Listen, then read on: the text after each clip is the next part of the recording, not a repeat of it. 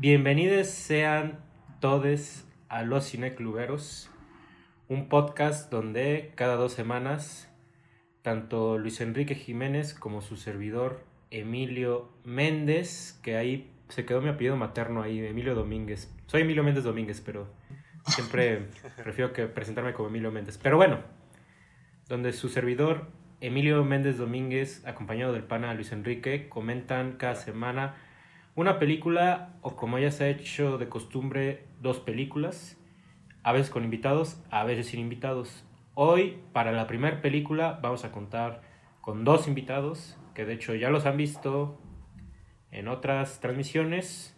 Contamos con Alex Ubaldo, que ya nos había acompañado en una película de policías, por mencionar uno de los capítulos, por si lo quieren checar. Y nos acompaña Carlos Charles Miranda, que de hecho nos acompañó en la, en la última, bueno, no en la última, pero una de nuestras dobles funciones que fue Blonde y Bodies, Bodies, Bodies. También la pueden checar. Está, es, recuerden que este podcast está en YouTube y Spotify. Pero les doy la palabra al mero mero de aquí para que nos diga qué películas vamos a estar comentando. Híjole, pues este esta semana hubieron dos estrenos muy fuertes. Eh, diría que uno de ellos es un poco más eh, escandaloso, digamos, que el otro.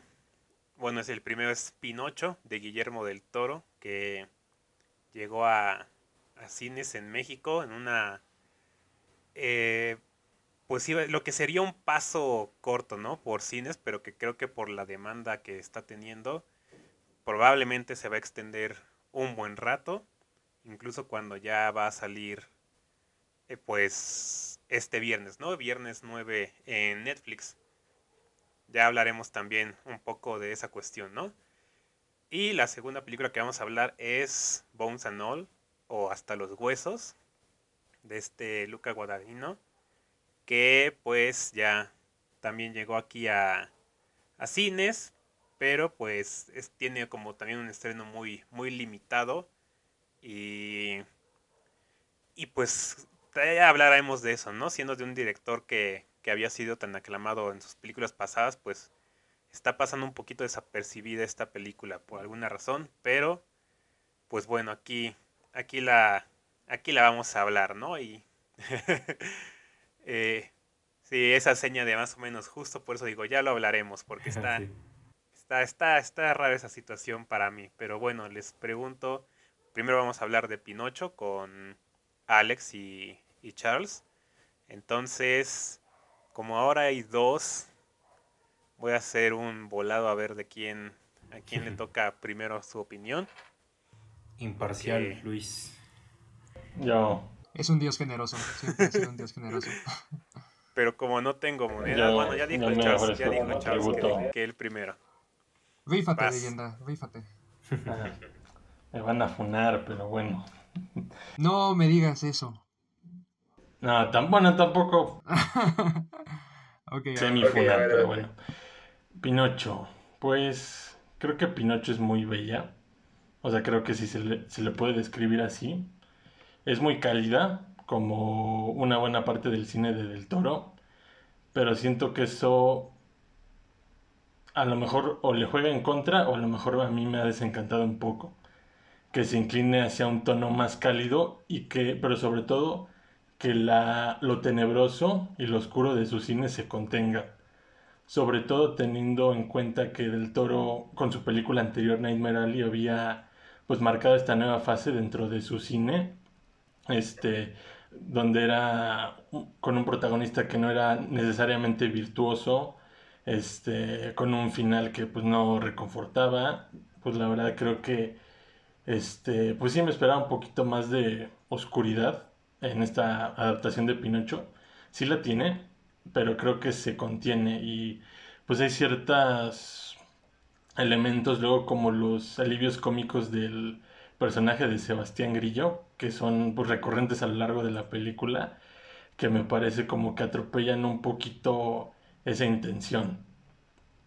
Puedo decir que pues sí es muy bella, pero no me ha encantado y pues la verdad sí lo digo con tristeza porque pues quería que me gustara tras ver todos los los comentarios que había escuchado y pues teniendo en mente que era un proyecto de, pues casi que es un proyecto de vida. O sea, pues 14, que Del Toro tuviera 14 años dentro de esto, pues no es, pues no es nada. Sí es una buena cantidad de tiempo. Y pues se la paso a Alex.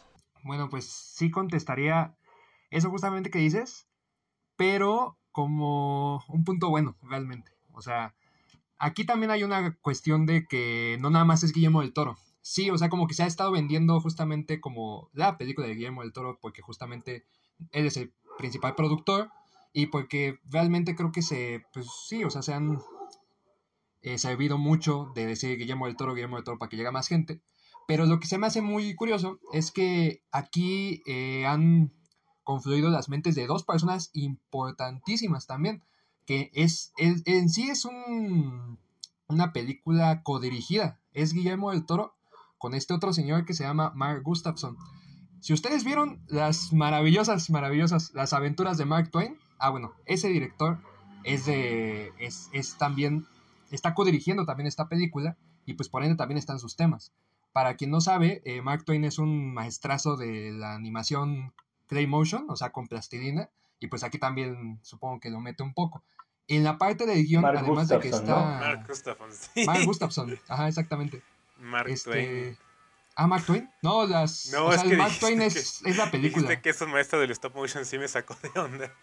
Este, Ah, pero sí. sí, ya. Sí, exactamente. No, pues ah, Mark Twain es el... Oigan, el no, personaje de su- no, según yo Alex sí lo dijo bien. No, ya. Sí dijo Mark Twain, sí. pero ya, ya, ya. Eso, eso lo va a cortar Luis muy bien. bueno, también ahí se junta, es, es ese lado de la dirección donde se junta pues ideas de otro persona, de otra mente, ¿no? Y también tenemos el lado del guion, que sí, de nuevo viene a ser el principal eh, guionista Guillermo del Toro y vemos muchos de sus temas que ya igual hablaremos un poco más eh, a fondo en esto, sus temas bélicos, sus temas de los monstruos, cómo abraza pues, pues sus temas que viene años explorando, pero también está otro cuate que me interesa mucho resaltarlo porque a mí se me hace muy muy padre todo lo que este otro otra persona ha hecho, que es este Patrick McHale.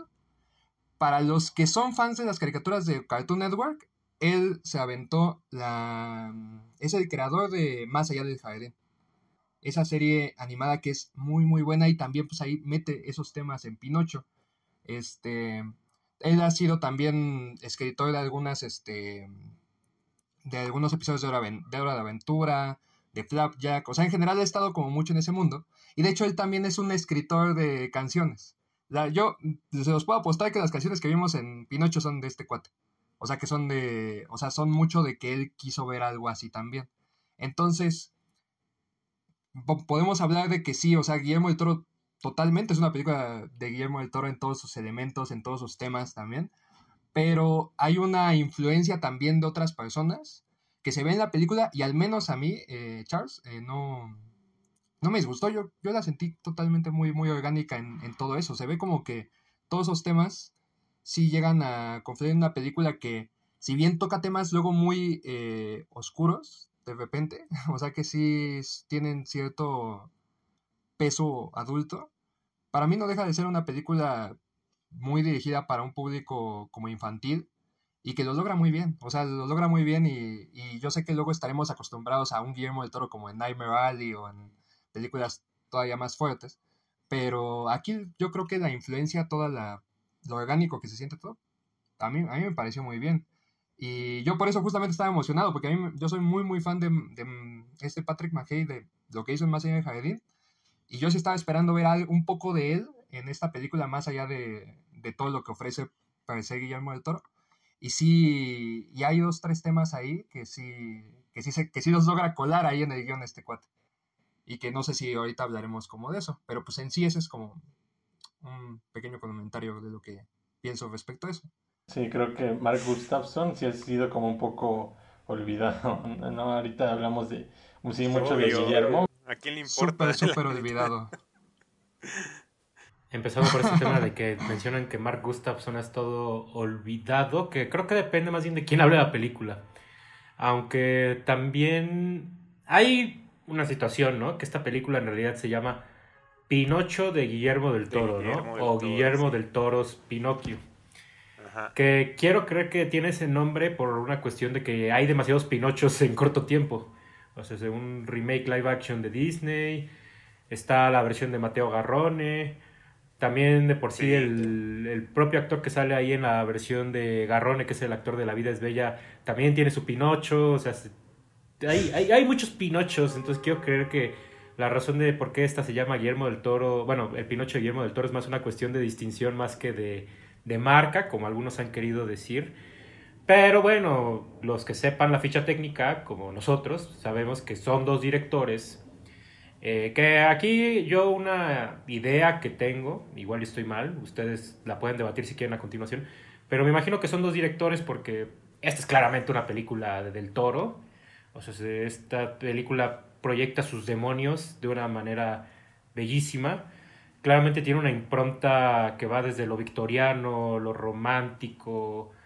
O sea, se, tiene todo ese universo que ya conocemos de él. Está. Claramente esta es una película del toro. Pero hay que recordar que esta es la primera vez que él está dirigiendo per se una película de animación. Entonces, me imagino, me imagino que necesitaba apoyarse de un director de animación que supiera cuál es la física del mundo animado, cómo funciona el montaje, cómo funciona la elaboración de una escena en animación, que obviamente es distinta al funcionamiento de una escena live action. Entonces, me imagino que es ahí donde necesito respaldarse, pero en efecto, esta película es una co-dirección, aunque yo, yo, Emilio Méndez, ya saben cómo soy yo, yo soy punk, Ah, pero yo soy muy partidario de la teoría del autor y yo siempre creo mucho que eh, pues sí hay, digamos, una identidad que permea una película que tiene que ver mucho con su principal autor, ¿no? Que voy a lo mismo, yo veo aquí los demonios de- del toro. De Gustafsson, eh, francamente no conozco bien su trabajo. eh, creo que Alejandro Calvo te dice que hay que ver Mr. Resistor de él, lo cual pues hago la anotación. Sé que él dirigió ese cortometraje, pero no, no lo he visto. Pero mm, yo voy a cometer ese pecado, pido disculpas a todos de una vez, de que yo sí voy a estar refiriéndome a esta película como un trabajo muy de Del Toro. Pero bueno, si quieren ahorita debatimos eso. Pero ya entrando al terreno de, de lo que me pareció, siendo lo más breve posible, francamente esta película me encantó. O sea, se, ni siquiera creo, o sea, ni siquiera creo que podría decir que me encantó. O sea, me cautivó de una manera en que no me ha cautivado ninguna película en años. O sea, se, yo lloré, o sea, se, y ni siquiera lloré así como de, no sé, una lagrimita, o se me lloran, o, me lagrimaron los ojos, no, o sea, se, creo que minuto cero yo estaba llorando con esta película. Tiene una belleza trágica que es, no sé, no sé, o sea, a eso, es una contradicción, es muy bella, pero a la vez muy trágica. O sea, esta película, o sea, pese a que es animación, digo, voy a cometer otro pecado, ¿no? El, el decir que la animación suele eh, ser mm, pensada como un medio para niños usualmente. Ya sé que no, ahorita voy a hablar de películas que claramente no lo son. Pero pensando que esta animación te invita como pues, justamente a que la vea un niño, tiene imágenes muy potentes, ¿no? O sea, si tan solo en el primer tramo de la película, cuando están hablando del pasado de Gepetto, cuando vemos que él está construyendo un Jesucristo crucificado y que hay un niño que muere viendo ese Jesucristo, yo estaba como de, oh mi Dios, o sea, se, Del Toro está usando la plástica de una manera, pero desgarradora, o sea, se, yo este Del Toro no lo conocía. y eso que, que Del Toro es un cineasta que me encanta, ¿no? O sea, se, El laberinto del fauno yo siempre la voy a con- considerar una película vocacional, o sea, se, el hecho de que yo esté orientado a, a lo que quiero ser es gracias a que tenía 11 años cuando vi el laberinto del fauno y fue una experiencia estética. Pero aparte yo creo que él es un cineasta que a lo largo de su obra ha sido consistente y yo sí creo que con cada película, creo que su obra maestra es el del fauno, pero eh, creo que en cada película aprende más. Es un hombre, y eso es lo que más me interesa a mí de un director, que aprenda más con cada película y se vea reflejado en la que sigue, ¿no? Que aquí, haciendo un hincapié en lo que tú dices, Charles, que bueno, prefiero no hacerlo tanto porque ahorita lo discutiremos mejor. Sí, esta película choca un poco con Nightmare Alley porque Nightmare Alley es antítesis de su filmografía completa. Pero Pinocho es más congruente con lo que él estaba haciendo, digamos, en forma del agua, Crimson Peak, etcétera, etcétera, etcétera. Que sí, es ver la bondad humana y la crueldad humana contrapuestas, ¿no? Y sí, eh, puedes decirlo que es un poco más cálida. Eh, hay un crítico que me gustaría insultarlo, pero no lo voy a hacer, no lo voy a hacer, pero que escribe Gato Ah. Pardo, que escribe que esta película Uy. peca de cursi. A ver, señores, hay que leer qué es el romanticismo, hay que leer lo que es la exaltación Mm. de la emoción, hay que saber de corrientes literarias. ¿Cómo chingados le llamas cursi a una película que claramente tiene de referente a Mary Shelley, ¿no? Tiene de referente pintura que es ultra turbia, tiene de referente a Goethe, ¿no? A Goethe, o sea, se- señores, y lo dije en Bardo y lo repito, los críticos no están haciendo la tarea. Hay que Este saber las influencias y corrientes que influyen en una película antes de ponerle adjetivos que la demeritan de esa manera. Pues más que eso hay que ver qué objetivos tiene la película, ¿no? O sea, antes de... También. O sea, digo, mm, Forma del agua también, o sea, es como... Su propósito no es ser admiral y no es ser algo súper crudo, no es... eh, es justamente romantizar las imperfecciones. De hecho, este... Bueno, me voy a reservar ese comentario para que vaya Luis, pero justamente por ahí también iba otra cosa que quería decir. Da- dale, Luis. Nada, Ah, bueno. me parece, me parece muy pertinente. Nada más quiero rematar diciendo que, o sea, se... ahorita la voy a defender a capa y espada si es necesario, pero si no, solo voy a rematar diciendo que esta película me, me encantó. O sea, se- creo que ya tenía años que no veía una película que de inicio a fin me hiciera llorar de la manera en que lloré con, con Pinocho. Ya ni hablo de la técnica, digo, ya está casi declarado que una película de animación de este presupuesto tiene que ser una película impecable. Esta película, por supuesto, lo es. Ahorita podemos hablar de la técnica si quieren.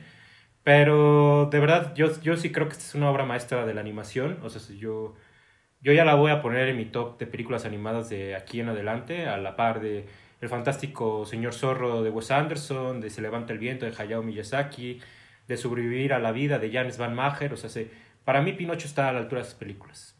Porque la animación, la mejor animación a mi gusto es la que te lleva, que, que es igual que el cine, ¿no? O sea, el mejor cine es ese, el que te lleva a esas emociones más viscerales, ¿no? A ese terreno que es verdaderamente olvidarte tu edad y decir, chin, hoy voy a llorar como un infante, ¿no? Y la verdad, para mí fue catártico ver esta película. Y aparte, puta, cómo habla de la muerte y de la tanatología es brutal. A mí se me hizo bellísimo. Ahora sí te cedo la palabra, Luis, porque tenemos con todo el tiempo. Pues sí, habrá. Tendrás que defender a capa y espada la película. Oh, no. Eh, porque yo estoy del lado del Charles. Entonces, ¿Tú si empezamos mal, terminamos, terminamos mal Ah. también. Eh, pero ahorita que mencionaba todo esto, Alex de Gustafsson y este Patrick, creo que es Patrick Mahale, eh, empecé a pensar, híjole, gracias a Dios que tengo a quien echarle la culpa de todo lo que no me gusta de, de esta película. Eh, no he visto nada del trabajo de estos sujetos, pero, o sea, sí puedo decir como que hay todo esto que no me gustó es por ellos, no es por Del Toro. Uf, gracias, qué alivio, de verdad, porque, este, no, no, no, hay, hay... Me siento muy, muy conflictuado con, con este Pinocho. Eh, por un lado, por ejemplo, esto que dices, Emilio, cómo trata la muerte, todo eso a mí me pareció genial. Eh, para mí el mensaje más eh, importante, de todos modos, y que siento que sí es muy del toro, es esta cuestión de, de celebrar la desobediencia, ¿no? La desobediencia ante la autoridad, ya sea tanto de lo mínimo que son los padres hasta el gobierno, poniéndolo en el Italia de, de Mussolini. Eh, eso me pareció una cosa genial. Pero todo eso se me rebaja con, con una película, pues sí, eh, no sé, no sé cómo decirlo, es que no... Que es suave, porque no es cursi, es suave. Y ese es el tipo de... Lo que no me gusta. Y es un... Es, y por eso se decía como que, ay, qué modo que tengo quien echarle la culpa, porque este... Del toro, pues... Yo siento que ya desde hace un rato hacia acá, probablemente pasando el laberinto del fauno, fauno, como que tuvo algo que no sé qué le haya pasado, pero le dieron ganas de dejar de ser cruel con sus películas y que creí yo que lo había regresado con Nightmare Alley, pero Pinocho me regresa a esa esa simpleza que vi en la forma del agua que a mí no me agrada. Creo que eso ya es una cuestión tanto más personal, pero a mí no me a mí no me agrada cuando Del Toro quiere ser justiciero con sus personajes. Y, y eso pasa mucho en, en Pinocho, que creo que por una parte tiene sentido de por qué, pero por otra digo como de, ah, este, ¿por qué no, por qué no dejas sentir las cosas eh, en el momento? Y creo que esa sensación de que no me deja sentir las cosas lo, lo pongo todavía más con el final, porque qué final, qué arte esos últimos cuatro minutos, o sea, creo que yo nunca había visto nada de eso en ninguna otra película, sea animada o no, de niños o no. Qué belleza, 15 segundos y empieza una canción de chiste. Y eso sí fue de... No puede ser, no, no puede ser que, que no me dejes sentir lo que este final me, me está diciendo. A mí de verdad que sí me cortó muy feo eso, porque sí estaba sintiendo muy, muy, muy fuerte eh, esos últimos minutos y lo perdí con esa cancioncita. Entonces siento que esta película, no sé si es cosa del toro, no sé si es estos sujetos con los que trabaja, pero siento que es una película que se contiene en muchas cosas no sé si para mantener esa clasificación para niños o no, pero que, que podría llegar a un nivel de temática para profundizar mucho más en todo lo que propone, pero se contiene, se contiene y se contiene y se contiene, como dijo Charles, como con esto, eh, con, el, con el alivio cómico. Eh, para mí la, las canciones salen sobradísimas, no sé por qué fue musical, o sea, no, no me gustó nada de la música, nada de las canciones. Y, y así me quedé. Y por más que, que, mi cerebro quiere decir como de que. de que estuvo mala, a la vez digo, no, no, o sea, no. Tampoco, tampoco puedo llegar a, a ese nivel. Porque creo que las cosas que dice, aún con sus. Sí, con esta, estando contenido, eh, me parece eh, brillante mucho de lo que tiene en el discurso. Entonces, híjole, así se los pongo. A mí me, me tiene muy, muy conflictuado esta película. Pues ahora sí que yo tomo la palabra porque... Vas. Porque sí, estoy un poco prendido. Ah. Pero yo estoy totalmente en contra. Yo estoy, yo, estoy, yo estoy, totalmente en contra de lo que ustedes dos dicen, ¿eh?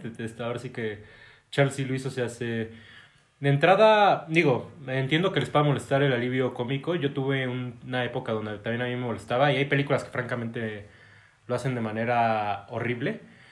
Em, pero aquí yo sí siento, aquí sí está bastante bien marcado como esa, insisto, esa dualidad que tiene del toro, que insisto, así como él explora y moldea constantemente en distintas escenas la bondad y la crueldad, pues también está, a mi parecer, muy bien delimitado lo que es la tragedia y la comedia. Quisiera poder traer a colación específicamente cómo lo hace en alguna secuencia, pero ahora sí que voy a utilizar la que tú mencionas, Luis, que es el final, que de hecho sí, el final me parece bellísimo, ¿no? Pero a mi parecer una cosa no está peleada con otra. O sea, yo creo que sí puedes terminar tu película de esa manera tan emocional y de ahí pasarte a un comic relief, que aparte no es uno, son dos. Es uno donde te muestran dónde está el narrador. Y es otro donde te muestran la canción, que aparte me parece un remate muy redondo, porque está haciendo alusión a una canción que se interrumpe en una escena que las canciones a mí me gustaron bastante. O sea, ya sea porque tienen la música de Alexander Desplat, y también porque, o sea, se, creo que algo que ustedes em, no les parece y que yo sí diría, creo que ustedes atentan contra la naturaleza de la película es que en sí esta es más una película para niños. O sea, se, sí tiene temas un poco más adultos y un poco más maduros. Pero yo ahí, más, más que decirte que esta es una película de adultos, te diría que es una película de niños, pero que tiene una madurez mayor que a lo que nos ha acostumbrado Disney y en sí el cine que se piensa que es para niños. También creo que es una animación más madura de lo que estamos acostumbrados. Que aunque ya sabemos todos que la animación no tiene que ser para niños, sí existe esa idea, digamos, que permea a la técnica. Entonces eso es lo que yo les diría, la verdad. Eh, o sea, entiendo que a ustedes no les parezca y creo que a otras personas como ustedes no les parece, pero en mi caso, y no es como que yo me esté haciendo el cínico o el de la vista gorda, pero en mi caso todo eso que ustedes que mencionan le queda bastante bien. Y ahora un poco para rematar mi comentario y pasar la palabra a Alex, o sea, sí, sí estoy de acuerdo que su brutalidad creo que llega a otros límites en, en el Fauno y en Nightmare Alley. Pero se hace en sí del toro, yo como lo veo, es un autor de cuentos de hadas contemporáneos. Y los cuentos de hadas tienen que tener cierto nivel de bondad y tienen que tener cierto nivel de luz, a mi gusto. Y insisto, mm, del Lamento del Fauno creo que es un caso aparte, no sé si porque es una película que está en un contexto que no es angloparlante y por eso a lo mejor se endureció más. No estoy seguro qué pasa allí, pero sí es cierto, es su película más cruda. Pero particularmente lo que pasa con Nightmare Alley es, insisto, es que es una antítesis de su obra. O sea, si todas sus películas es la fantasía como un vehículo de escape de una realidad cruda, Nightmare Alley te dice, ni madres, no, no, existe, no existe el escape, al contrario. Hoy en día existe gente que utiliza la ficción para manipular y, y abusar de la gente. Pero en realidad el verdadero del toro, o sea, su, su, digamos, su mayor idea está en la fantasía, está en la bondad y está, pues sí, que existe el bien en el mundo, aunque sea de una manera de cuento de hadas, ¿no? Perdón, Alex, ahora sí que te paso la, palabra. No, pues también es un poco como eso. Yo, cada que veo una película es como, pues, ¿cuál objetivo tiene la película realmente? Más allá de que el director tenga como una línea respecto a, ya sea si es crudo o no, o no tanto, si es muy violento o no tanto, si hace tales cosas.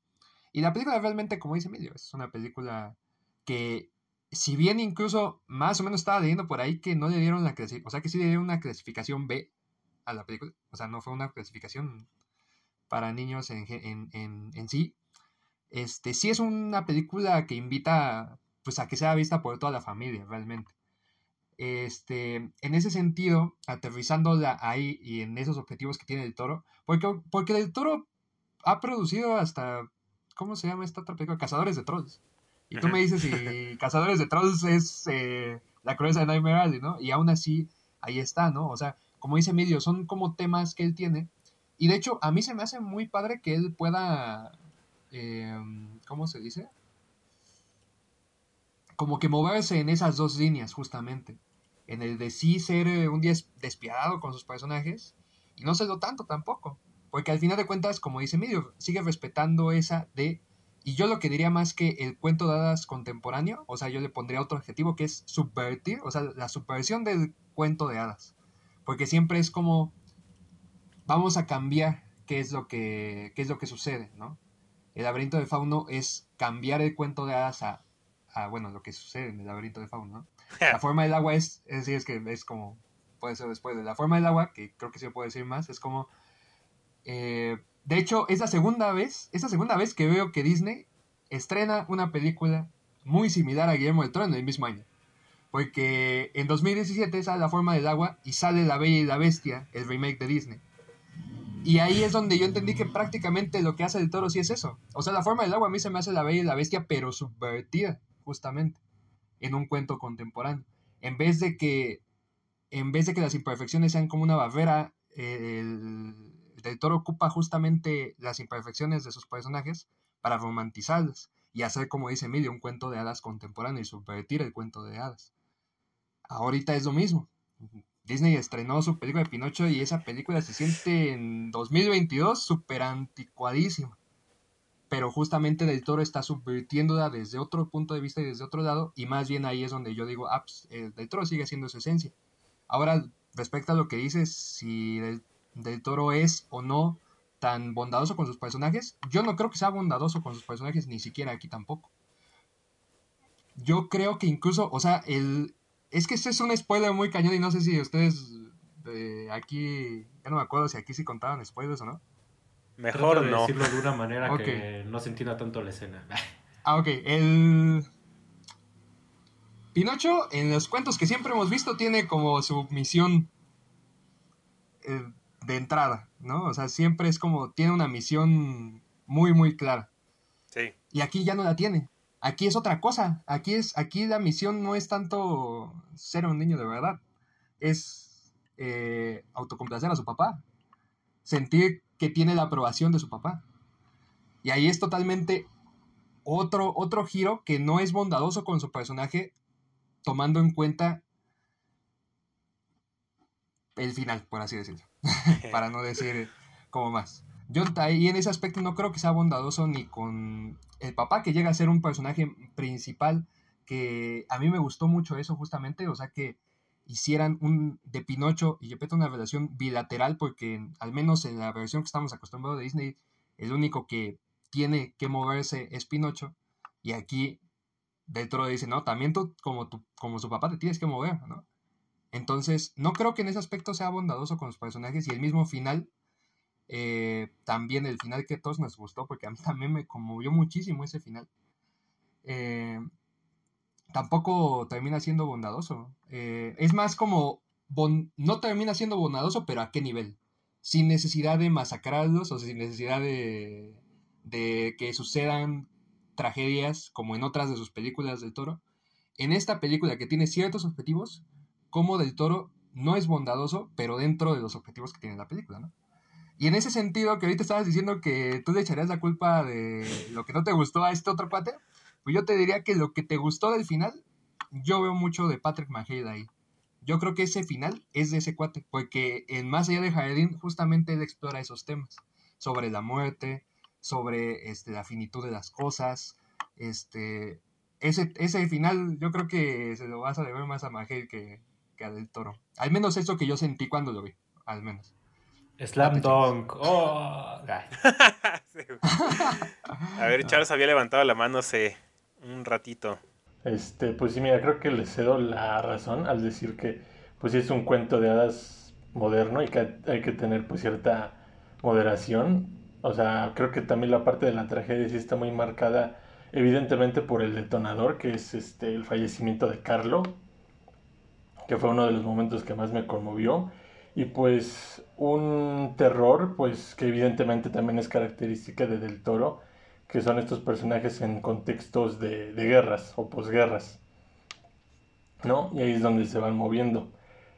Ah, bueno, a lo mejor en lo personal, tanto hablo como del cine que más me conmueve como el que más me decepciona. Normalmente está el comentario de que para que una película me retuerza me tiene que llevar a escenas en donde yo esté aquí y donde yo esté acá. Porque así como en la progresión como en la vida misma, las derrotas le dan sabor a las victorias y las victorias le dan sabor a las derrotas, ¿no? Entonces, ahorita que hablaban un poquito del proteccionismo, luego sobre todo también viniendo de, de Disney, sí estoy muy de acuerdo pero luego me acuerdo de una otra película animada de mis favoritas, que también es de Disney, que es El Rey León. Y esa película es una película que me mueve precisamente porque pues me lleva hasta, hasta abajo. O sea, es un ir y venir porque aparte pues es una película musical, es una película donde te ríes, estás ahí escuchando las canciones, pero también es este una película donde ves a, a un hijo ver morir a su padre en medio de una estampida, ¿no? Este, y también, por ejemplo, por poner otro ejemplo, a lo mejor y mis comentarios respecto a que pues no hay, o como que le faltó tragedia en Pinocho, a lo mejor tiene que ver con una cuestión más personal y que a lo mejor un acostumbramiento mío más hacia la tragedia shakespeariana, por así decirlo. ¿No? O sea, que pues está presente en el Rey León porque el Rey León está inspirada o, bueno, técnicamente se fusila a una de las obras de, Shakespeare, ¿no? Pero luego también en ejemplos más recientes, ya llegando al siglo XXI, está Kung Fu Panda 2, ¿no? Que es este un trauma sin resolver sobre, pues, no sobre el padre, pero sí sobre la madre y sobre esta cuestión del, de la identidad y el pasado, ¿no? Que luego hay también, ah, ahorita iba a comentar sobre la identidad y sobre ahorita que lo que decía Alex sobre subvertir los cuentos de hadas, pues precisamente está este comentario que de Del Toro que dice, no, pues es que lo que no me gusta de Pinocho en las otras versiones es que tiene que ser un niño de verdad para ser querido. ¿no? y aquí se ve, ah, ahorita que Alex igual mencionaba esta complacencia, de esta misión de complacer a su papá, pues a final de cuentas, este, al final Gepetto rechaza, rechaza eso, porque dices, no, pues es que tú nunca vas a ser Carlo, ¿no? Tú Ah. eres este Pinocho, mi niño de, de madera. Entonces, pues, pues sí, eso respecto a mis comentarios, ¿no? O sea, creo que es muy, es íntegra, a pesar de que yo esté acostumbrado a otros tipos de tragedia. Y, y sí, sobre el trabajo en stop motion es bellísimo, al final de cuentas. Y pues yo nada más para ya rematar eh, de lo que dije, que lo sostengo. eh, es que todo lo que dicen ustedes como de que es un cuento de hadas modernos, todo esto, o sea, digo, sí, o sea, eso ya lo sé. Eh, conozco muy bien la gran parte de la filmografía de, del toro y sé muy bien dónde están esos elementos y todo. Por eso creo que Pinocho no es eh, tan cruel, tan pesada con sus personajes como para ganarse para mí. eh, digamos, algo de conexión tal vez, algo de empatía. No siento lo mismo que con otras de sus películas. Y, por ejemplo, creo que al inicio sí lo tenía, porque me acuerdo mucho de esta cuestión de, de por ejemplo, cómo ve del toro la creación de Pinocho, o sea, no es un acto como lo hemos visto en otras adaptaciones que es como de, ay, voy a ser un niño. O sea, aquí es un, se pone una pedota a Gepetto y tira el árbol con el que le había hecho tributo a su hijo y, y hace el muñeco, ¿no? Ese es un acto de, Sí, totalmente es el Frankenstein ahí. Ajá, eso es lo que también me gustó mucho. O sea, lo ve como una especie de, de Frankenstein. Es una creación de, de sus propios miedos y es un, reflejo, ¿no? De, de, su, de su duelo, digamos. Eh, eso me pareció fantástico en un inicio. Pero creo que al, algún punto eso para mí dejó de ser importante en la película y y no sentí esa, esa fuerza, ¿no? Que estaba ahí desde el inicio, o sea, ese, ese verdadero despecho que, que habíamos visto en Gepetto al inicio, para mí fue muy fácil la forma en la que de repente ya estaba muy encariñado con, con Pinocho, que se entiende, para allá va la película, pero digo, esto se pudo haber ganado de mejor manera. Esas son cosas que no sé, a lo mejor ya es mucho de, de mi parte, o es personal, pero sí, creo que creo que la película en general le, le falta fuerza. Y, y como dicen, pues es una película para niños, y digo, sí, se nota, es claramente es para niños. Pero eso no... Porque lo que no, no estoy diciendo que debería ser más violenta, ¿no? Más, este, más oscura, como le dicen a esas cosas ahora. No necesariamente creo que creo que para mí en sus bases no es tan emocionalmente fuerte, al menos como para haberme hecho sentir algo, porque la verdad es que creo que yo no sentí gran cosa hasta hasta esos últimos minutos que les dije, o sea, antes de eso yo estaba muy eh, sí un tanto como de mmm, o sea, si se muere ahorita Pinocho otra vez, pues no me no me afecte nada, ¿no? Hasta si fallece Gepetto, sí sería como de, ah, pues estaba viejito. Pero pues bueno, o sea, ya llegando al final sí fue como de, ah, no manches, eso, eso, estuvo, eso sí estuvo fuerte. Eh, pero sí, creo que a mí es una película que me faltó mucho como para sentir algo de conexión. Y si tú me dices, es, eh, Alex, que ese final tú lo ves como de este otro sujeto, pues me da, me da curiosidad por, por ver su trabajo porque sí creo que eso es este es la parte más interesante de la película, tanto que dije, ¿por qué no se hace una película nada más de esto? De ver a Pinocho eh, viviendo su vida de inmortal después de haber perdido a... Ah, chinga, ya estoy metiéndome en cosas que no debería. este, igual, estaba, muy buena esa idea, este, eh, mientras lo estaba viendo, ¿no? Pero pues sí, no sé. No creo que en cuanto a esta cuestión de cómo nos hace sentir una película los pueda convencer porque eso ya es este cada quien, ¿no? Cada quien siente las cosas a su manera y cada una película va a afectar muy diferente a cada persona, entonces ahí sí no les voy a debatir, ¿no? O sea, ay, ¿por qué lloraste toda la película, Emilio? Pues obviamente no, o sea, es, es una, es una sensación muy, muy diferente para cada quien como lo observe, ¿no? Entonces, yo sí me quedo un poquito, este, no diría decepcionado, porque creo que no, no estaba esperando tampoco, no tenía como una imagen puesta, ¿no? De cómo creí que iba a ser la Pinocho de, de Del Toro. Pero sí, sí me quedo como de... Me... Está bien, está bien. Me, me gustó. Estoy abierto a que me guste más en el futuro, pero... Pero por ahora sí no, no es lo, no es lo mío.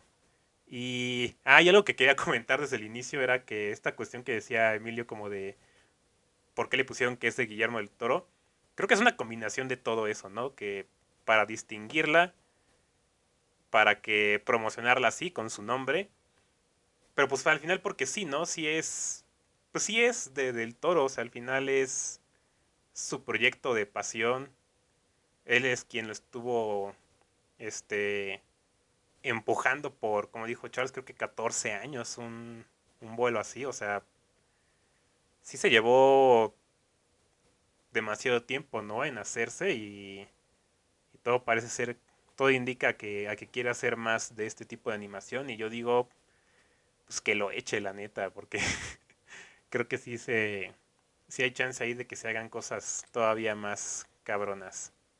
Pero pues ya no sé quién quiera comentar algo más. ¿Algo más? Algo rapidito. Algo que me hubiera gustado ver más hubiera sido sobre este reino donde está este, no me acuerdo del nombre del personaje, pero es este ente con los relojes de arena. No, porque luego me acuerdo que una vez cuando Pinocho viaja allá, dice, oye, te tengo una pregunta, y en el último segundo se va. Y dije, ah, capaz en su próxima visita le va a preguntar eso, cuál era la pregunta. Y pues bueno, de eso ya no se supo. Ya no pasó. Ya no pasó. Pues ahora sí que yo nomás quiero terminar una, o sea, por última vez refutando que sí estoy muy en desacuerdo con varias cosas que, que no les parecieron de la película. Eh, de entrada, porque yo sí pongo un poco en duda ciertos conceptos, por ejemplo, esto de que falta crueldad. Obviamente no llegamos al punto de matar a botellazos en la cara a alguien, pero sí, no, se, manches, no. sí, hay, sí hay crueldad, o sea, se, incluso hay violencia animal en esta película, ¿no? Y, y son en ese tipo de escena escenas. ¿eh? Sí, ajá, o sea, yo, yo sí, la verdad, sí, sí me impresioné y no es por nada, pero yo he visto Serbian Film y El Cien Pies Humanos, o sea, yo de verdad que he visto cochinadas en el cine y ese tipo de, de momentos a mí también pues, me marcan, ¿no? Conté que, insisto, no son gore, no son... No es lo más apantallante que vas a ver en la vida, pero o sea, se, sí apelan a cierta sensibilidad. Y eso que acabo de decir es, creo que con lo que quiero cerrar, o sea, se, el chiste del romanticismo, particularmente de la corriente literaria, es que es muy cursi, es muy empalagosa. Y claramente si tú no estás de humor para leer romanticismo, pues, vas a cerrar el libro en la primera página porque te vas a estar cagando de que usan como dos adjetivos para describir una emoción. El verano me acongojó y yo sentí una felicidad rebosante en mi ser, etcétera, etcétera, etcétera, ¿no? O sea, Y sí. hoy escribí sobre los padres imperfectos y los hijos Ah, imperfectos. es- esas narraciones, sí, esas no, narraciones, sí, esa, esa, esa estuvo. Sí, o sea, ahí está. esas narraciones del grillo son, son romanticismo, exactamente. Exactamente. Ah, Pues es un escritor, cabrón. Entonces, yo, eso de que... Pues, ¿cómo- ¿No viste de quién colgó la imagen cuando llegó a su casita? Exactamente. Ah, o sea, O sea, se- eso Ah, de sí, sí. momentos no ganados, eso también lo pongo en duda porque se hace, en realidad, y, y es ahí donde lo decía Charles, o sea, se, se necesita esta ambivalencia de estar acá y estar acá, ¿no? O sea, se- para mí esta película lo tiene, o sea, se- de repente tiene esos momentos que son muy chuscos, que son comic reliefs, y de repente tiene estos momentos que son más como pesadumbre, que son muerte, que son fascismo, que son un tipo explotando a un niño, que voy a lo mismo, no sé si esta película yo la denominaría cruel, pero tiene belleza trágica. Que de hecho eso es lo que también tenía el Pinocho original de Disney. O sea, ese- esto de niños que los llevan a una feria y tú llegas a la feria y dices, ¿por qué esta feria no se ve feliz sino más bien me da miedo? O sea, ese, ese tipo de conceptos contradictorios es belleza trágica. Y esta película lo tiene, pero a mares, ¿no? Entonces, Bueno, no, yo no es que, ahora sí que va, va, a sonar como chusco esto, pero no es como que yo sea comprado o que yo tenga que hablar bien del toro para cubrir alguna cuota. Los cinecluberos están patrocinados por... Ándale, ajá, me, me, patrocinó Netflix. no es como que yo tenga un patrono, no. Cuando un director que a mí me gusta es una película que a mí no me gusta, yo soy capaz de decir no. Y asimismo yo puedo reconocer uno, los efectos de una película, etcétera, etcétera, etcétera, etcétera. Pero aquí yo sí digo, sí creo que tiene momentos ganados y sí creo que tiene crueldad y sí creo que tiene ambivalencia, ¿no? Y sobre justamente esto último que dice Charles de que le hubiera gustado conocer más el reino, creo que para mí ese concepto, bueno, ese momento es casi como muy importante a la hora de hablar de, de lo ambivalente que es esta película, porque sí, cuando empieza, bueno, no cuando empieza, pero cuando llegas a este punto de que Pinocho puede revivir, o sea, un pequeño adelantito, o sea, se, a lo mejor pareciera, ¿no? ah, esta película no es tan comprometida, no es tan riesgosa, ve la muerte de una manera más ligera. Pero es que en realidad es un acercamiento a la muerte que a mi gusto es muy, muy bonito. Que eso es con lo que quiero cerrar, porque es ese, lo que me gustó, lo que me fascinó del Pinocho de Guillermo del Toro es su entendimiento de la muerte. Usualmente el cine, em, pues sí, voy a decirlo así, el cine estadounidense contemporáneo ve la muerte necesariamente como autocompasivo de, ah, esta persona que ya se fue, ahora yo voy a ser un infeliz toda mi vida y me lo voy a pasar teniendo flashbacks con esta persona, ay, sí, pobre de mí, ¿no? Y, y bueno, o sea, para los que hemos perdido un familiar sabemos que la muerte no es así. es por eso que a mí me importa mucho el, el cine tanatológico. O sea, se, la muerte es un misterio, ¿no? Y es un misterio gozoso, de hecho hasta eso es un poco católico, pero, o sea, se es un, es un misterio que en realidad nosotros nos vamos a morir en algún punto de nuestra vida que no sabemos y nunca vamos a entender verdaderamente qué es la muerte. Y Pinocho, si a mí me lo preguntan, ahora sí que Pinocho de Guillermo del Toro es un niño que está aprendiendo qué es la muerte. Y es ahí cuando, wow, o sea, señor del Toro, usted es un genio. Ahora sí que digan lo que se digan de usted, usted es un genio. Y ya, ahora sí que aviento el micrófono. Os voy a cachar el micrófono para nada más igual acotar ciertas cosas. Más o menos para ponerme nivel, yo no creo que sea Pinocho la gran película, tampoco la, la, pondría así como en tu top, así como dijiste.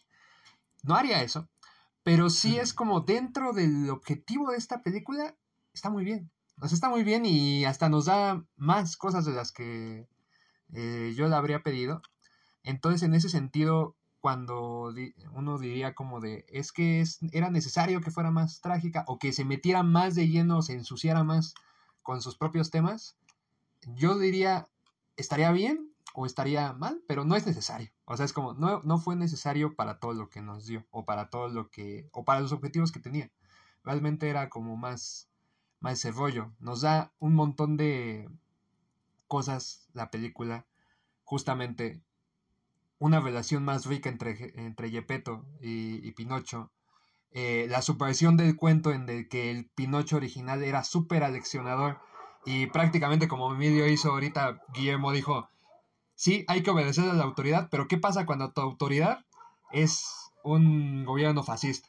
Lo voy a dejar en la mesa ahí, ¿no? Entonces también es esa, esa supervisión de esa parte, es la supervisión de eh, el final mismo justamente, es todo eso que Guillermo del Toro es, pero a ese nivel. O sea, es como, mis objetivos son estos y todo eso que yo soy, pues lo encamino a cuál es mi objetivo, que es hacer una película sobre Pinocho, un, este, pues un cuento este, infantil, pero con mi, mi propia esencia. Ahí es donde yo lo veo, lo veo como bien, o sea, lo veo hasta maravilloso realmente. Eh, y de hecho, dentro de su nivel, como dice Emilio, sí hay momentos súper trágicos, súper eh, dolorosos, súper crudos. Realmente esa, yo creo que a todos sí nos pareció muy eh, importante esta escena donde Gepetto está haciendo a Pinocho en las condiciones en las que lo está haciendo. Y yo, de hecho, lo primero que pensé fue como de, ¿hace cuánto que no veo una botella de alcohol en una película para niños? Eso sí. O sea, realmente sí me sacó de onda porque fue como de, ah, caray. o sea, eso existía, ¿no? ahí estaba, ¿no? Pero es justamente el, la representación del dolor, de cómo Gepetto va a, a hacer a Pinocho y, y que realmente es, como dice Emilio, como las sus propias pesadillas van a crear, pues, emocionalmente algo con lo que él va a tener que lidiar después. Y en ese tono, como igual, o sea, es como en ese tono, no en un- el tono de Nightmare Alley, incluso no en el tono de la forma del agua, en un tono específico que se crea para Pinocho, todos sus temas, yo creo que los va bajando bien. Lo único que igual yo diría, como Charles, igual me llamó mucho la atención el, el ¿cómo se llama? Eh, esta mitología que como que estaba planteando, yo me quedé como con ganas de saber más, ¿no? De saber más un poco de, de estos espíritus que llegaban en algún momento, de esta forma en la que funcionaba la muerte para ellos. Sí me quedé con ganas de más, pero igual, no era necesario. O sea, es, no es necesario en, las, en los términos en los que está planteando este señor, ¿no? Así es. Este, híjole, ya nos llevó mucho más tiempo de lo que esperábamos. esta- Bueno, yo ya me imaginaba que, que sí se iba a, extender un, un buen rato más. Justamente si iba a haber controversias y estuvieron bastante, bastante pesadas. Este, tanto Es que sí correcto. dan ganas de, de seguirle metiendo caña a este PEX. Este, pero ya, creo que, creo que hasta ahí llegó por más que los escucho, digo, "Ne". sigo pensando eh, bastante similar. Y Ah, pues Y sí, supongo creo que... que- este PEX de Cineclub nunca es como para que nos convenzamos de un mismo punto, simplemente es como Sí, para ver, claro. pues, eh, se enriquece más viendo la película de distintas aristas, entonces eh, tengamos una opinión. Eh, ¿no? sí. No es- el fin de esto no es que el uno convenza al otro, sino que No, obviamente uno no, diga no sus Sí, es aquí, para aquí nadie gana, ¿no? no es Sí, para cambiarnos de opinión, pero tampoco, tampoco estamos cerrados, ¿no? Pero Claro. digo, sí, este... No, sí me aquí aquí ganamos a- de acuerdo a la audiencia, digan quién ganó. Ah, Ah, no, aquí, aquí nadie gana. No, sí me quedo con que cosas a considerar. Siempre es Sí, sí tengo, sí tengo que pensarle a algunas cosas, la verdad. Sí, sí, sí voy a pensar, a reflexionarle por ahí que de lo que han dicho. Pero bueno, este, al menos con Pinocho vamos a dejarla aquí eh, para que ya no se ponga esto como como discusión de canal de deportes, porque si no ya se va ya se va a poner muy feo el asunto. Y pues eh, les agradecemos a Charles y a Alex por habernos acompañado en, en esta parte de la discusión. Gracias a ustedes por invitarnos. Este, solo quería decir eso. Ya me retiro yo a mis obligaciones. Y después de ello iré a ver El Rey León y Pero bueno, muy bien. muchísimas Igual me gracias retiro, y pero muchas gracias igual esperamos. por eh, espero verlos en la próxima. otra vez. Claro. Ahí está, nos vemos, gracias por haber venido El a meter discordia. Nada más vinimos a eso. Y pues ya no sé quién, quién de los dos... em- Ah, tú empezaste con tu opinión de Pinocho. Entonces Habla antes que tú, si quieres, adelante. me toca a mí empezar con, con Bones and All. De Luca Guadagnino, o no sé si, si se dice Guadaniño, la neta es que no, no estoy muy seguro de la pronunciación de, de su nombre, pero le voy a decir Luca, para evitar cualquier cosa. Y pues, eh, creo que ahora sí vamos a estar un poquito al revés en estas discusiones. A mí me encantó Bones and All. Eh, creo que algo tiene este Luca que me en su cine que me parece muy llamativo. Pero más que nada en este tipo de películas en las que se mezcla mucho con mm, con un poco de elementos de terror, ¿no? Creo que por ejemplo Call Me by Your Name es la película de él que menos me ha impactado, no porque no lo haya hecho, sino porque creo que es la que menos pero por ejemplo a mí lo que es su trabajo en Suspiria me parece magistral y recientemente vi a Bigger Splash. Creo que es su película anterior a Call Me By Your Name. Y también no es exactamente de terror pero sí tiene sus momentos que en los que cambia de tono radicalmente y y me gusta mucho eso que hace. Y creo que eso es lo que tiene Bones and All una de las cosas por la que me gustó mucho. Creo que es una película que bien podría ser un romance normal entre personajes marginados y romance, road trip, varias cosillas. Tanto que luego se te olvida que son caníbales, ¿no? Y de repente llegan de golpe estas secuencias eh, que ni siquiera diría que son realmente explícitas. Muchas de ellas, o sea, no, no pasa gran cosa frente a la cámara. Pero a mí me encantó cómo te desconecta, ¿no? Por un segundo de...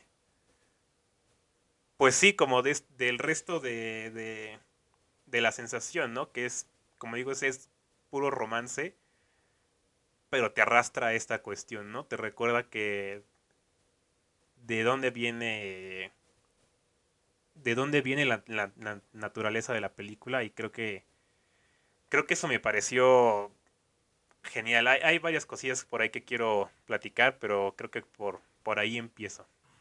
Pues ahora sí que estoy de hecho bastante de acuerdo con varias cosas que mencionas.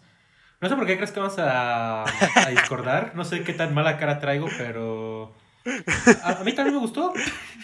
A mí de hecho también me, me gustó bastante. Eh, yo a Guadagnino lo tengo en la lista de, de niños bien. O sea, se, te en cuenta que ya se acerca la Navidad, ¿no? Tienes a tus directores que a ver su última película, bien o mal, ¿no?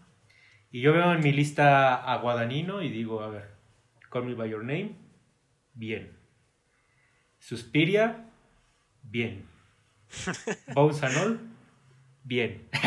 o sea, yo lo conozco desde Call Me By Your Name, soy de esos. Y sí, me, me ha interesado bastante su carrera. Creo que bueno, igual ahí es aquí donde, eh, ¿cómo decirlo? Donde medio discordamos un poco, que no creo, pero creo que tiene más potencial. Creo que todavía mm, un, un, área, le voy a decir como unos maestros que tuve, un área de oportunidad que él tiene, un área de oportunidad que él tiene es que creo que tiene que trabajar un poco el ritmo de sus películas, o yo las peluquearía al menos un poquito, porque si yo cuando entré a ver Bones de repente dije, porque Suspiria no la tengo en mayor estima y francamente a mí me parece una película como muy interesante. Obviamente, pues, mm, quien la vio, la vio, ¿no? Pero pues, es, es, el remake de un clásico del Yalo y es todo menos un Yalo. o sea, es, un remake que verdaderamente solo agarra la premisa de la película como punto de partida y de ahí se imagina otra estética y eso fue osado. Eh, particularmente el apartado del sonido, que igual en Monza no está excelente, pero particularmente en Suspiria el sonido sí digo, ufas, o sea, qué, qué, gran película para ver solo, por el sonido, ¿no? Digo, o sea, no porque solo la vayas a ver por eso, pero es un elemento que es muy bueno solo ver de esa película. Eh, pero sí estaba pensando, ¿no? Como de por qué no la tengo en mayor estima. Y de repente viendo Bones ¿no? De repente sí llega un punto donde dije, mm, sí, siento que hay veces donde el ritmo se rezaga a mi gusto. A mi gusto. Eh, Puedo justificarlo, nuevamente utilizando este ese término que a veces me gusta usar de ser abogado del diablo. O sea, puedo yo justificar que se rezague el ritmo porque es una película similar a Call Me By Your Name, es una película bucólica, ¿no? Y de repente lo bucólico sí, eh, pues implica cierto grado de contemplación, ¿no? Que digo, esta una película no es contemplativa, pero sí no es que avance en todo momento. Em, y sí, o sea, se, creo que eso es lo que tiene Guadagnino, que por eso está en mi lista de niños bien, o sea, se, eh, es excelente creando atmósferas y, universos. Mm, aunque, como dirían los gringos también, es muy bueno haciendo looks and feel, o sea, look and feel. El cómo se siente tu película, eso se le da muy bien a, a Guadagnino, ¿no? Y es que Call Me By Your Name es una película de amor veraniego, pero que tiene mucho en sus venas el arte clásico de greco-romano, ¿no? O sea, tan solo porque mm, gran parte de la película, eh, si no me equivoco, el personaje que interpretaba Michael Stuhlbarg, que es el padre de eh, Timothy Chalamet en esa película, es un, es un historiador de arte y tiene algo que ver con los griegos y no sé qué tanto, ¿no? Pero en esa película tú ves a los actores, los ves casi en todo, bueno, no en todo momento, pero mm, eh, sí en, en, escenas contadas semidesnudos, o sea, solo usando un traje de baño o ropa interior y se ven preciosos, ¿no? O sea, es como estar viendo una escultura, ¿no? O sea, se tiene toda esa, todo ese trasfondo plástico también. Y que sí es una película muy, muy, muy agradable de ver. Y por el otro lado tenemos Suspiria, que es una película que, nuevamente, repito, se aleja completamente del llano para entregarnos más bien una película, una suerte de mal viaje eh, impresionista Aronofsky. Y, o sea, tan solo por el tema de lo esotérico y de la brujería, tú dices, hay algo aquí en esta película que me acosa a mí, ¿no? Y, tiene una onda con la corporalidad nuevamente, con estas bailarinas eh, que ahora sí que hacen sus presentaciones, lucen demacradas, hay conversaciones que solo se escuchan en la mente, ¿no? Es, es una onda poderosa plásticamente. Y luego nos pasamos a Bonsanol. Y justamente la vez pasada que comentábamos eh, sobre el gótico sureño en Estados Unidos, está esta película que está completamente ambientada. Bueno, no estoy seguro, necesitaría, no sé muy bien de geografía de Estados Unidos, pero según yo está casi está ambientada en su mayoría en el sur de Estados Unidos. Y sí. sí, ¿no? Y es esta, son estas zonas abandonadas, casi que desconocidas, terrenos sin explorar y algo que tiene nuevamente Guadagnino, pero que en esta película pues resalta, es que si un personaje tiene más de un diálogo, tiene una personalidad y tiene una apariencia muy particular. O sea, todos los personajes en, esta película son, digamos que, únicos. Más por cómo se visten. O sea, eh, aquí quien fue, haya sido el diseñador de vestuario o diseñadora, de verdad que hizo un trabajo muy original con cada uno de los personajes. Y entonces está esta onda que, si no me equivoco, tú hablabas del abandono, ¿no? Que digamos que es el punto de partida de la película, por lo menos. Es una chica que es caníbal. Es una chica que es caníbal y que es abandonada por su padre, porque el padre ya no puede lidiar con ella. Y de ahí ella empieza a recorrer Estados Unidos y empieza a conocer a otros caníbales similar a ella, ¿no? Que por su naturaleza de caníbales, que es es una onda un poco inverosímil porque ella apenas sale de su casa y ya empieza a encontrar caníbales. Pero nuevamente me regreso al episodio pasado. Pues, la verosimilitud está peleada con el sigue, ¿no? Pero todos estos caníbales están solos. O sea, son... Ah, es que tú dijiste marginados, sí, dijiste marginados. Todos estos caníbales son marginados, con justa razón, ¿no? Porque pues, quien quisiera ser amigo de un caníbal. Pero eh, son, son seres marginados. Y entonces esta onda, justamente hablando de cuentos de hadas con Pinocho, esta película a mi gusto también tiene esta onda medio de cuento de hada como de, de la ciudad de los niños perdidos, ¿no? O sea, es como... que es una onda, a mi parecer, un tanto fantástica. Que obviamente, pues, muchas veces pierde lo fantástico por ser gore. Que sí, sí, no, o sea, no, no, no, no es que le pasa lo mismo que a Boraz, ¿no? Que es también otra película de caníbales que tampoco es como que tú digas, ah, sí, caníbales, voy a, voy a ver la experiencia gore. No, no, pero ambas tienen escenas de shock, ¿no? Tienen escenas choqueantes. Entonces, eh, sí, la verdad, a mí se me hizo una película muy interesante. No sé tú qué opinas esto del ritmo que se rezaga, pero creo que es lo único que yo le diría. No sé si. Igual y en el futuro voy a ver y voy a decir ¿qué pendejo estás? ¿Cómo? ¿No? es la película más rápida que existe. Igual y pasa eso en un futuro, pero es lo único que diría. Pero la verdad a mí se me hace una película muy, muy interesante, ¿no? Y, y nuevamente Guadagnino, un director muy, muy interesante. Como yo lo empecé a ubicar por, por un romance bucólico y de repente se pasa al terror. Y, y ahora en Bones digamos que es la mezcla de ambas. Es, es, lo bucólico y, y, y lo terrorífico, ¿no? Que bueno, cabe mencionar, ¿no? La película ganó mejor dirección en el Festival de Venecia. También ganó la, la, actriz, la actriz Taylor Russell, sí. Taylor Russell, si no me equivoco, gana el premio Marcelo Mastroianni, que es a la revelación actoral. Ajá. Y sí, o sea, con justa razón es una, son, son reconocimientos que le quedan muy bien. Bardo no ganó nada. Pero a mi gusto, Bardo tuvo que haber ganado el León de Oro, entonces no, me peleo con que esta película tenga mejor dirección. Bueno, Bardo, algo pasó en Venecia que, que, que, mientras más tiempo pasa, más se reivindica, pero bueno, ya ya hablamos de eso, ¿no? Este, eh, pero ahorita que hablas del ritmo, o sea, yo no siento que haya como tal un problema de ritmo y también como dijiste que no es realmente contemplativa. Creo que creo que en parte es eso. Creo que es Guadagnino está muy cerca de ser contemplativo, ¿no? Y creo que no lo no se no lo hace por completo, o sea, hay muchas secuencias aquí en las que es ver, nada más ver, pero sí no no es como que no se compromete con eso, ¿no? Y no digo no es de algo que diga como que esté mal o como de que hay, como no lo hace, por eso no está tan tan tan bueno. No digo como de que a lo mejor es algo que a él tampoco así le gusta mucho hacer, ¿no? Pero que con esa película pues eh, va bastante bien. Justo por eso que mencionas que es lo, lo bucólico. Y, y, no sé, y otra cosa que me llamó la atención de lo que dijiste, o sea, como de que pues sí sale de, de su casa y apenas toma un autobús y de repente ya en, se encontró otro caníbal, ¿no? Uh -huh. Es como de, ah, pues qué fácil eso, ¿no?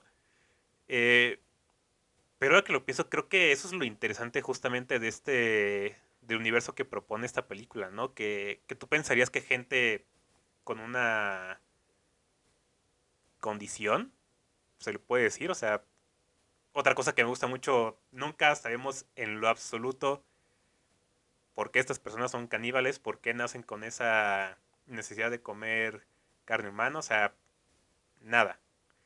Eh, pero justamente a mí lo que se me hizo interesante es como de que luego luego te dicen, ¿no? O sea, esta gente no es tan rara como como tú lo pensarías, ¿no? Como sería razonable que que este que podría ser en la vida real, digamos, ¿no? Y de hecho creo que este personaje de Mark Rylance lo contesta bastante bien, ¿no? Eh, no me acuerdo exactamente las palabras que usa cuando le pregunta a esta chava, o sea, hay muchos de nosotros y él dice como de hay más de los que crees, pero no tantos. Y es como de... Mm, o sea, sí, entiendo dónde va con eso, ¿no? Eh, pero a mí justamente, o sea, lo que me gustó mucho de esta película es como te habla justamente de gente marginada, eh, que lo podemos aplicar a muchísimos grupos sociales eh, que conocemos ahora. Obviamente ninguno son relacionables, relacionables a los caníbales, pero eh, creo que creo que tiene una creo que a mí se me hizo interesante eso, ¿no? O sea, creo que cuando uno tiene esa sensación de que no pertenece a cierto pues sí, digamos al, a la sociedad bien, o sea, cuando te vuelves marginado, llega un punto de, en la vida en la que te das cuenta que, que hay más gente como tú, ¿no? Que no, está, no estás tan separado en realidad y que, y que eso te quita un poco de especialidad, ¿no? Pero también te quita de muchas, es, como muchas cargas. Creo que eso se me hizo muy interesante de esta, de lo que propone, ¿no? Con este personaje que, pues acaba de cumplir 18 años, o sea, está haciendo el paso a la adultez, ¿no? Y desde ahí podemos decir que es un coming of age, uh -huh. que creo que se están haciendo bastante comunes, ¿no? Ya de por sí ya había, pero se están haciendo estos comic of age de terror, que creo que es la, para mí lo, la mejor forma de hacerlo, porque creo que creo que a uno ya no le entran las ideas, ¿no? Cuando lo ve tan tan directo en, en el cine, o sea, cuando te hacen películas adolescentes así de, ay, es que yo quiero ser tal cosa, ¿no? Pero no me dejan porque porque soy mujer o porque soy tal cosa, porque tengo una discapacidad, o sea, lo ves tan obvio que es como de, ah, ok, gracias, ¿no? O sea, pero siento que cuando lo ves aquí con gente como Timothée Chalamet, como Taylor Russell, siendo caníbales en una relación, o sea, te da, te da otra, te da otra aspiración, ¿no? Y y no sé, a mí me, me pareció muy. O sea, tan. La misma elección de los, los actores, ¿no? La menciono justo por eso, ¿no? Porque son personas. Bueno, Timothée Chalamet está ahorita puesto como el estándar de belleza para muchas personas en, en cuanto a hombres. Es bello. Y, no es mi tipo, ¿sí? pero es bello. eh, pero sí, o sea, es, es, es, es Timothée Chalamet, ¿no? Es. Timmy. El Timmy, sí. Y, y, a Taylor Russell también se le ha estado haciendo como mucho. Eh, se le ha estado viendo muchísimo más en, en cuestión de, de, moda y pasarelas y todo esto, ¿no? O sea, son aspiracionales, está bien.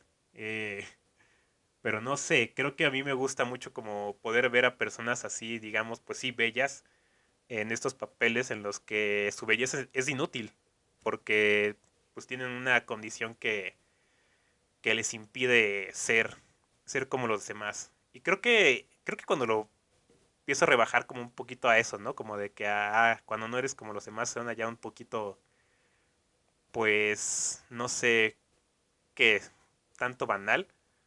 Pero creo que a mí me, me, me, me parece muy genial. O sea, creo que películas como Bones and All están...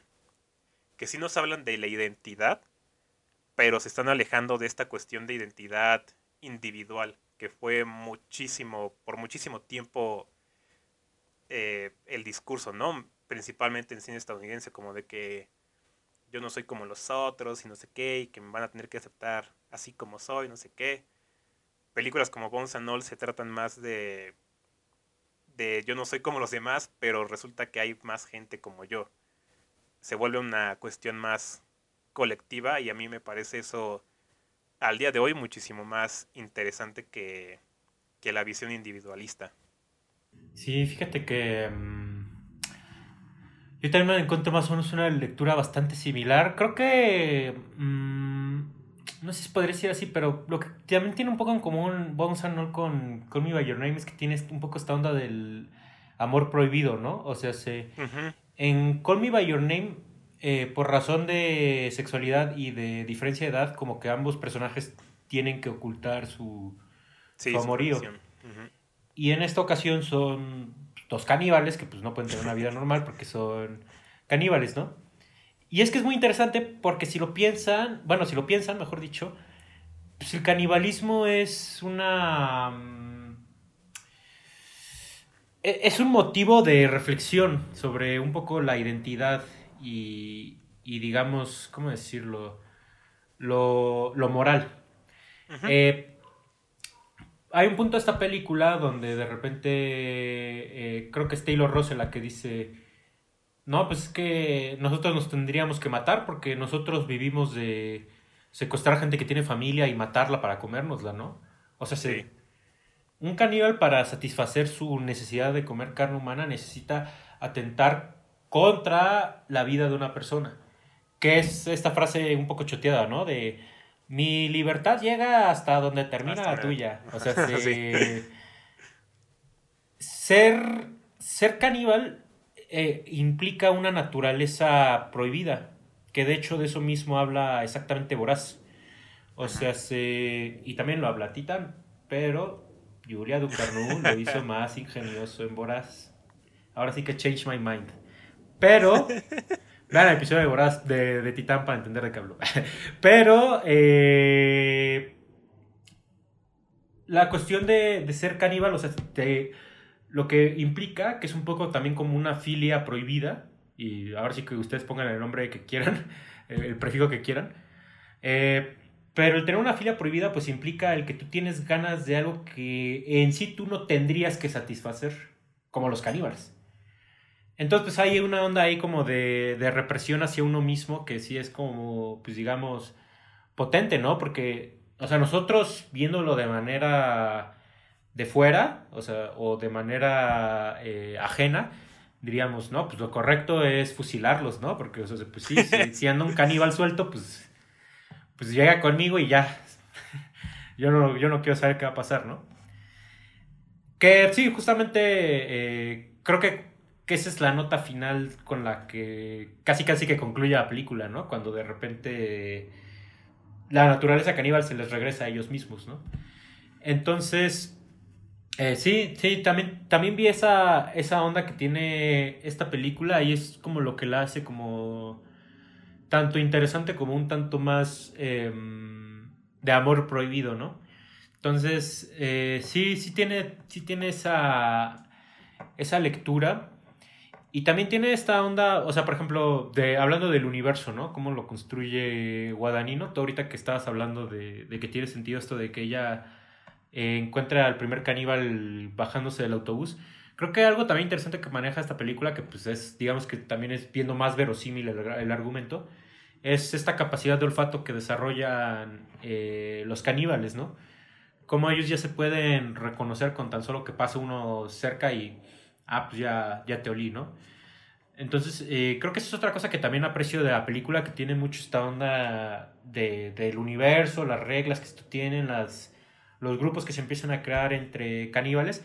Y yo sí diría eso, ¿no? O sea, creo que este es, una, este es un universo particular.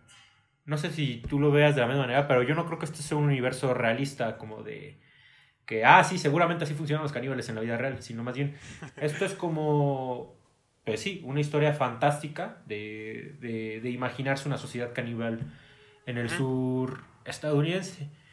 Y creo que algo que me termina ya ganando esta película, un poco para, para decir lo que más me gusta, es cómo maneja la cuestión, diría audiovisual, pero yo sí me quedo más con lo auditivo de Guadagnino. Digo, ah, visualmente tiene unas cosas muy preciosas, como la fotografía bucólica, los fondos eh, de pasto, lo frondoso, los árboles. Y ahorita mencionaba el vestuario, pero también hay que mencionar el maquillaje y los peinados, que sí, esos eh, pelos verdes de, Shala, de esos pelos morados de Chalamet, pues sí están impresionantes, ¿no? Pero lo auditivo es lo que más me termina ganando esta película. O sea, se, el cómo de repente lo único que le queda a, a, a Maren de sus padres es su voz. Que las vamos escuchando en ciertos fragmentos de la película. Los momentos donde ponen música, ¿no? Donde alguien canta, o sea, es, una parte muy, muy bonita que, insisto, en Suspiria lo maneja de una forma impresionante. Como, o sea, te vas para atrás cuando de repente escuchas el sonido de un cuchillo que choca contra una mesa de madera o cosas así, es así como de ufas. ¿No? Entonces, sí, creo, creo que esta es una película que, que sí, no, sé por qué decías que íbamos a chocar, Luis, pero. no, nada más para, para meter acá. Para meter cizaña y el fuego. Ajá, sí. Pero no, este. Eh, no, también decía porque pues a mí sí me. A mí sí me gustó, como en un nivel personal sí me eh, afectó bastante.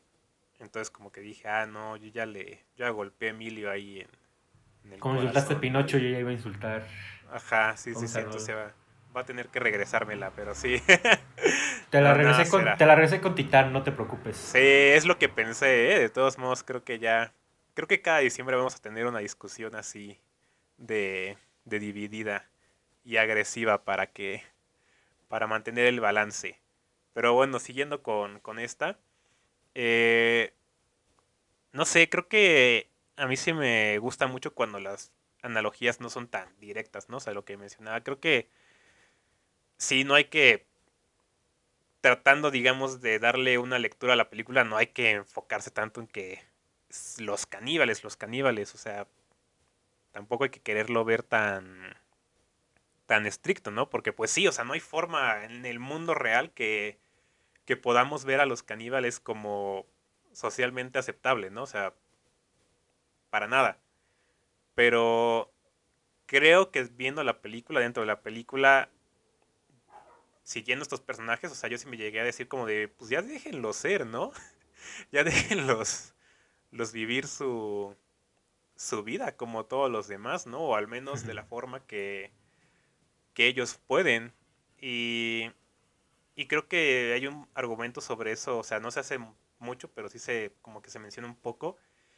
Eh, dan un pequeñísimo spoiler que se encuentran con, con otros personajes. Uno que lo interpreta este Michael Stuhlbarg. Y que tiene un acompañante, ¿no? Creo que. De hecho, este es David Gordon Green. No estoy seguro, creo que sí es él. David Gordon Green sale, pero no estoy seguro si es, si es ese personaje. Pero es como no lo conozco de, de cara realmente. Pero estoy casi seguro que sí es él. Debe ser él. Sí, yo también. Ah, creo que sí. Cuando vi los créditos dije, eh, David Uy, sí, sí es él. El director de la de Halloween. ya lo busqué y ya, sí, ya lo reconocí. Sí es él. Pues sí, es David Gordon Green. Y bueno, este personaje revela que él no es de naturaleza caníbal, ¿no? Él es justamente como pasaría aquí en la vida real. Es, es un sujeto que de repente descubrió que tenía un gusto por la carne humana, ¿no? O como por estar en ese tema. Y a mí lo que me gusta de ahí es que este, que esta Maureen tiene como un conflicto, ¿no? De decir como de, pero, o sea, tú no tienes necesidad, ¿no? Entonces, ¿por qué lo haces?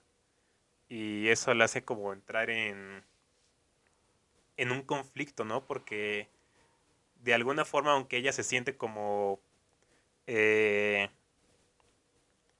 atrapada en su en su condición, o sea, también tiene esta cuestión de ella decir como de, pero es mi necesidad también. Entonces, como es mi necesidad, pues, pues tengo derecho, ¿no? Entonces, ¿por qué una persona que no, no, siente esa necesidad, por qué tendría que hacer exactamente lo mismo que hago yo? Y, y a mí justamente eso, eso me pareció muy, muy interesante. Creo que, como digo, o sea, agárrate un grupo marginado de la actualidad, ponlo en una situación similar a eso y, y puedes entender muchísimas cosas de las que se hablan hoy. pero también digo, no, no hay que tratar de verlo tan estricto porque obviamente no, tampoco se trata de eso, ¿no? Y creo que a mí eso es, eso es lo que me gusta también de, de, pues sí, de este tipo de películas, ¿no? Que nos, no son de panfleto, no son de, de moralizar, digamos, a, al, al, público. Entonces eso, eso yo lo aprecio bastante porque creo que necesitamos este, este tipo de películas que no, pues sí, ¿no? Que no nos quieren como hacer aprender lecciones tampoco. Entonces, a mí eso me, me, me gusta. Y pues ya casi para ir cerrando con esta, que sí tuvimos que cortarlo un poco. Eh, creo que igual con todo lo que me encantó, creo que sí tienes razón en decir que, que Guadadigno ni siquiera no, no ha llegado a su potencial al máximo. Creo que creo que este sujeto tiene todavía bastante que, que dar, que, que hacer, ¿no? Y de hecho yo estaba viendo que su filmografía ya tiene de rato, o sea, tiene desde inicios de los 2000 haciendo películas con Tilda Swinton, de hecho, que eso me pareció todavía más interesante. Eh, que no son tan conocidas. Y, y no sé si digo, híjole, yo creo que este sujeto va a hacer sus, sus grandes, grandes, grandes obras ya este, en el futuro. Creo que ahorita solo estamos viendo una probadita de lo que es capaz, ¿no? Y que creo que eso es este creo que ya es ya es bastante, ¿no? Ya quisieran muchos aspirar a este nivel de de películas y y no sé, ya por algo muy personal, a mí me gustaría que se siguiera quedando con el terror. Creo que lo hace. Lo hace bastante bien, ¿no? O sea, ni siquiera sé si lo podría llamar terror, pero, o sea. No sé, algo, algo tiene que. de cierta sensibilidad que. que lo hace muy, muy, muy, muy diferente a lo que estamos acostumbrados. Pero a mí me. me resulta brillante. Sí, estoy. Ahora sí que estoy de acuerdo con que Guadagnino tiene, como dirían mis maestros, áreas de oportunidad. Ah, no, pero se hace... Sí, eh, a mí también me brinca eso de que Guadagnino en realidad no para nada está cerca de ser un cineasta que acaba de empezar. Pero sí, yo soy de los que, como ya mencioné hace rato, yo soy de los que lo empezó a conocer por Call Me By Your Name. Y yo también sería de la misma postura. Creo que a mí me interesaría más que él siguiera más esta onda medio Suspiria o medio Bones and All que Bones no es muy interesante porque, como ya dije hace rato, es una mezcla de dos cosas, de romance y de terror. O sea, tiene un poco de ambas. Que estaba leyendo que el crítico Marker Mode le dijo que era Crepúsculo. Eso sí quisiera preguntarle qué. Bueno, más bien voy a tener que ver su spot para ver qué es lo que dice, pero no, no le veo nada de Crepúsculo a esta película. Pero bueno, ciertamente es un romance entre criaturas mm, asociadas al terror. Sí. Pero eh, sí, me interesaría más ver a Guadagnino haciendo terror, pero voy a lo mismo. Creo que es un cineasta que, de esos que yo digo, no me interesa ver la gran obra, sino más bien me interesa ver un cineasta que sigue en su búsqueda. Digo, cuando hay que, como tú dices, ya tiene bastantes películas, pero esos son los cineastas que también a mí me interesan bastante. los que yo digo, ah, mira, esta vez me dio algo distinto de lo que yo había visto. O, o, o aunque es distinto, sigue explorando estos temas, ¿no? Y yo perfectamente a Guadagnino lo veo como un cineasta pues, que se mueve y que busca. Y es ahí donde, la neta, tanto tiene mis respetos como que está en mi lista de niños que se portan bien de la cinematografía. Entonces, pues nada, yo también quedo interesado con esa película. No sé si va a estar, no sé si va a entrar en mi top del año, ya está muy saturado, pero... Sí, va a estar perro. Pero es una película que disfruté mucho. Aunque Suspiria me acuerdo que yo en su momento también dije, mmm, tiene sus desperfectos y cada vez que la pienso así digo, híjole, no, sí, la tengo que volver a Me ver". hizo falta revisarla. Sí, a mí también. Quería echarme la- las dos que menciono, la de Call Me By Your Name y Suspiria, pero bueno. Igual las tengo frescas. Pues sí, yo también las quería ver, pero igual ya no se armó, no se pudo. Pero bueno, creo que ahora más que nada tengo más ganas de verla después de haber visto esta, porque sí me recuerda muchísimo a... Pues sí tiene como esa, esa sensación, ¿no? De ambas películas, como dices. Entonces ya creo que con eso acabamos ahora sí esta discusión doble. Eh, bastante fuerte, bastante chido. Creo que creo que esto está bastante bien cuando por fin tenemos una discusión de de puntos diferentes, ¿no? No, ya creo que ya llevábamos un ratito acá de Y, y no por All, sino por Ajá, sí, Pinocho por- para quien llegó tarde. Pero bueno, no, no fue violenta, no fue... No, No, fue... no. ¿Cómo dijiste? No, algo que término usaste, pero no, no, no fue violenta. Siempre es con caballerosidad. Siempre es eh, recordando nuestros modales. la amistad se mantiene. La amistad siempre se mantendrá. Pues ya está. Entonces, espero que escuchen ambas discusiones. Y si se lamentaron seguido, pues qué valentía. Gracias por haber llegado hasta este punto entonces. Y nos vemos a la próxima. Hasta la próxima.